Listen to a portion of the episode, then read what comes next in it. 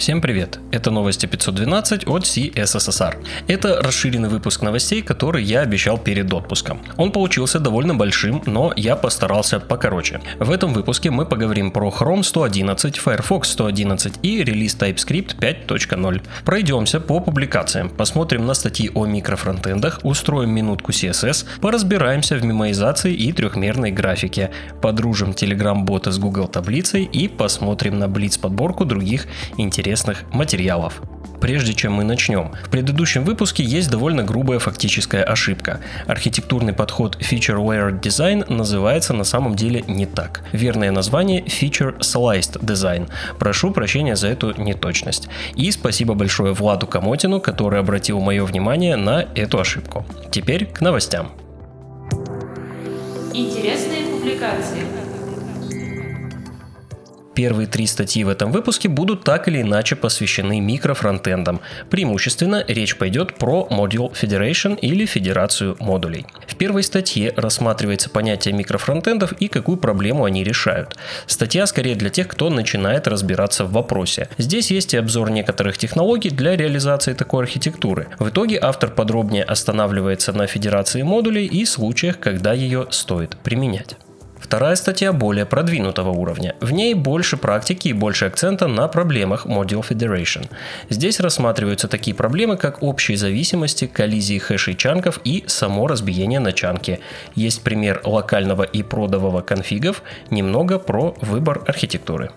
Третий материал про кейс поэтапного перехода и внедрения микрофронтенда в монолитное приложение на гугловском нейрополимере, э, в смысле просто полимере, извините. Статья о клиентской части почтового сервиса Mailion, и это скорее только начало цикла. Автор говорит о том, что в итоге было решено использовать Module Federation и монорепозиторий. Будем ждать продолжения цикла, а бонусом внутри можно посмотреть на устройство клиентской части Mailion. Современные приложения очень сильно зависят от интернет-соединения. Существует не новый, но кажется подзабытый подход Local First. Это приложения, в которых пользователь может работать при плохом или отсутствующем какое-то время соединении. Звучит прекрасно, но это дело тонкое.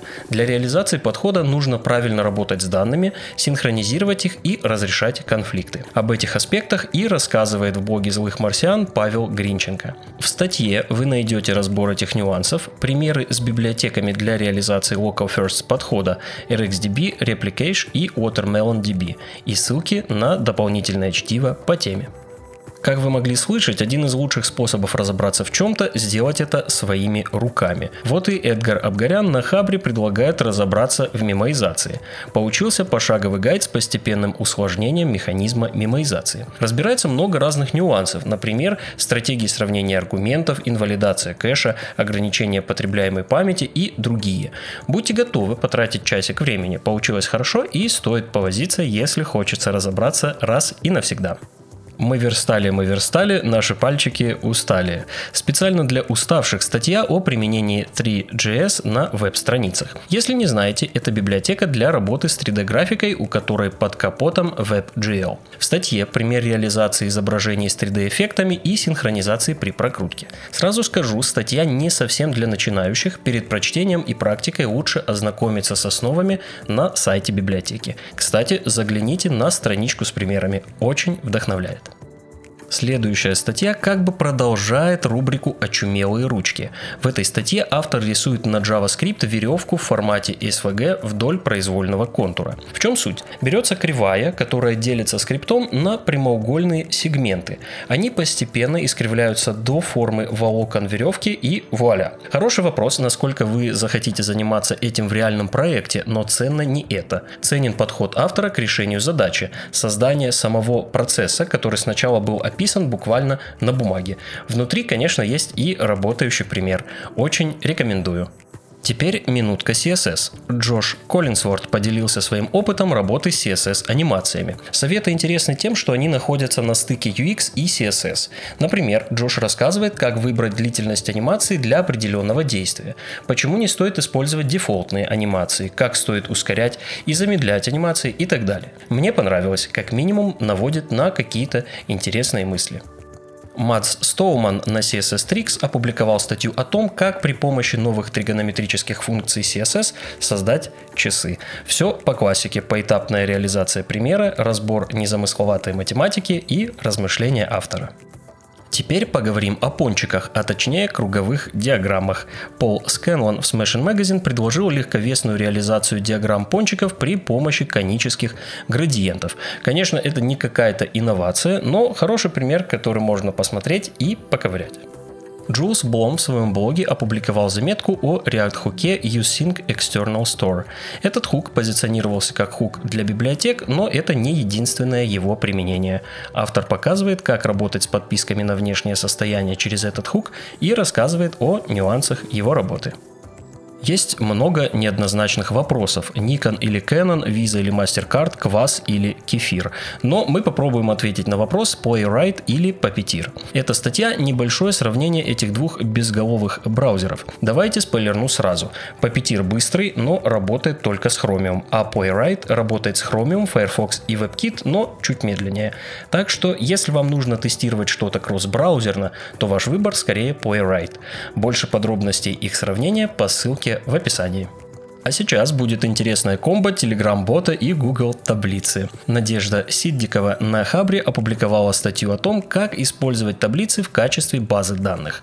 В примере Telegram-бот получает вопросы для квиза из таблицы. Это неплохой пример того, как можно подружить разные сервисы.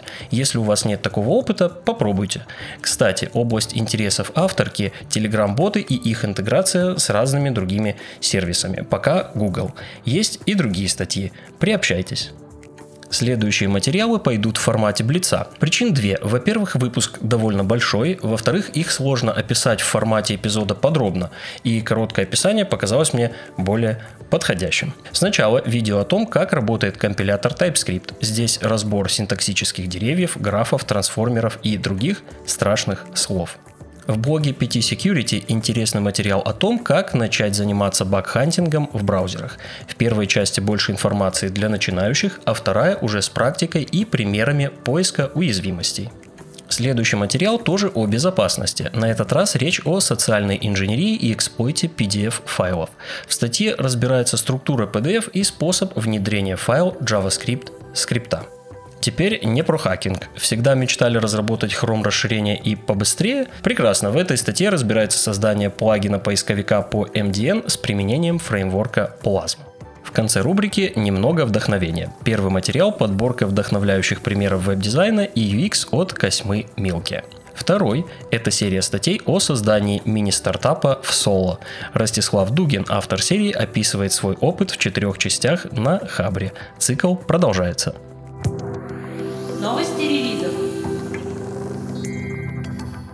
Вышел Chrome 111. В новой версии появился View Transitions API, который упрощает создание плавных переходов с изменением дом без дублирования состояний. Была добавлена реализация спецификации CSS Color 4 уровня. Это функция Color и новые цветовые пространства. В итоге цветов для веба стало на 50% больше. Также были добавлены тригонометрические функции CSS. DevTools, конечно, тоже получил обновление. Появились соответствующие инструменты для работы с новыми цветовыми пространствами и фичами. В итоге это поддержка новых 12 цветовых пространств. Помимо этого был проработан UX брейкпоинтов в дебагере и улучшена подсветка синтаксиса для Angular. Больше подробностей в официальных обзорах Chrome и DevTools от Google. Firefox с таким же номером 111 тоже увидел свет. Здесь мы тоже можем увидеть реализацию CSS Color 4 уровня и поддержку новых цветовых пространств с соответствующими инструментами в DevTools. Tag Form теперь поддерживает атрибут rel. Помимо этого было устранено порядка 20 уязвимостей вышел TypeScript 5.0. Как и ожидалось, декораторы получили поддержку первого класса. Появилась поддержка Export Type, enums теперь работают как объединение или unions. Помимо этого, команда отмечает упрощение конфигурации, улучшение поддержки ES-модулей, расширение функциональности для JSDoc. Также поработали над производительностью и размером бандла. Доступна новая версия платформы Java 20 SE. В этом релизе фичи разной степени экспериментальности, например, виртуальные потоки, API для векторных вычислений, использование гибких шаблонов Switch Case, Scoped Values и другие. Больше подробностей в релиз Notes. CURL или по-свойски Curl исполнилось 25 лет. По этому поводу вышла его восьмая мажорная версия ровно в его день рождения 20 марта. Особых изменений не было, это был своеобразный способ отметить дату и избавиться от большого номера версий. Также отмечу релизы NGS 07.11 и Ubuntu 20.04.6 LTS. Другим новостям. Многие скажут, что трендом этого года стал искусственный интеллект. Только ленивый не сгенерировал себе аватарку через Midjourney и не поболтал с чат GPT о смысле жизни. Не исключение и Mozilla. Компания объявила о том, что организует стартап по разработке открытых, независимых и заслуживающих доверия сервисов на основе технологий искусственного интеллекта. Пока о конкретных проектах не сообщается, а компания обещает сфокусироваться на прозрачности и безопасности генеративных ИИ, а также действительно полезных и достоверных рекомендательных системах. Стартовые инвестиции составят 30 миллионов долларов. Docker объявила о сворачивании программы FreeTeam. Напомню, это тариф для open source проектов. Возникли опасения, что образы начнут удалять, и это навредит инфраструктуре, зависящей от образов разработчиков на этом тарифе. Компания заверила всех, что образы не будут принудительно удаляться без участия владельца, а также предложили перевод на платный тариф или другую программу для open source проектов. У всех пользователей этого тарифа есть время до 14 апреля. После этого доступ к платным фичам таких аккаунтов будет приостановлен. В конце эпизода хочу обратить ваше внимание на новый сайт React, который, собственно, демонстрирует всю мощь React. Все быстро, лаконично, а разделы про изучение фреймворка и документация были освежены.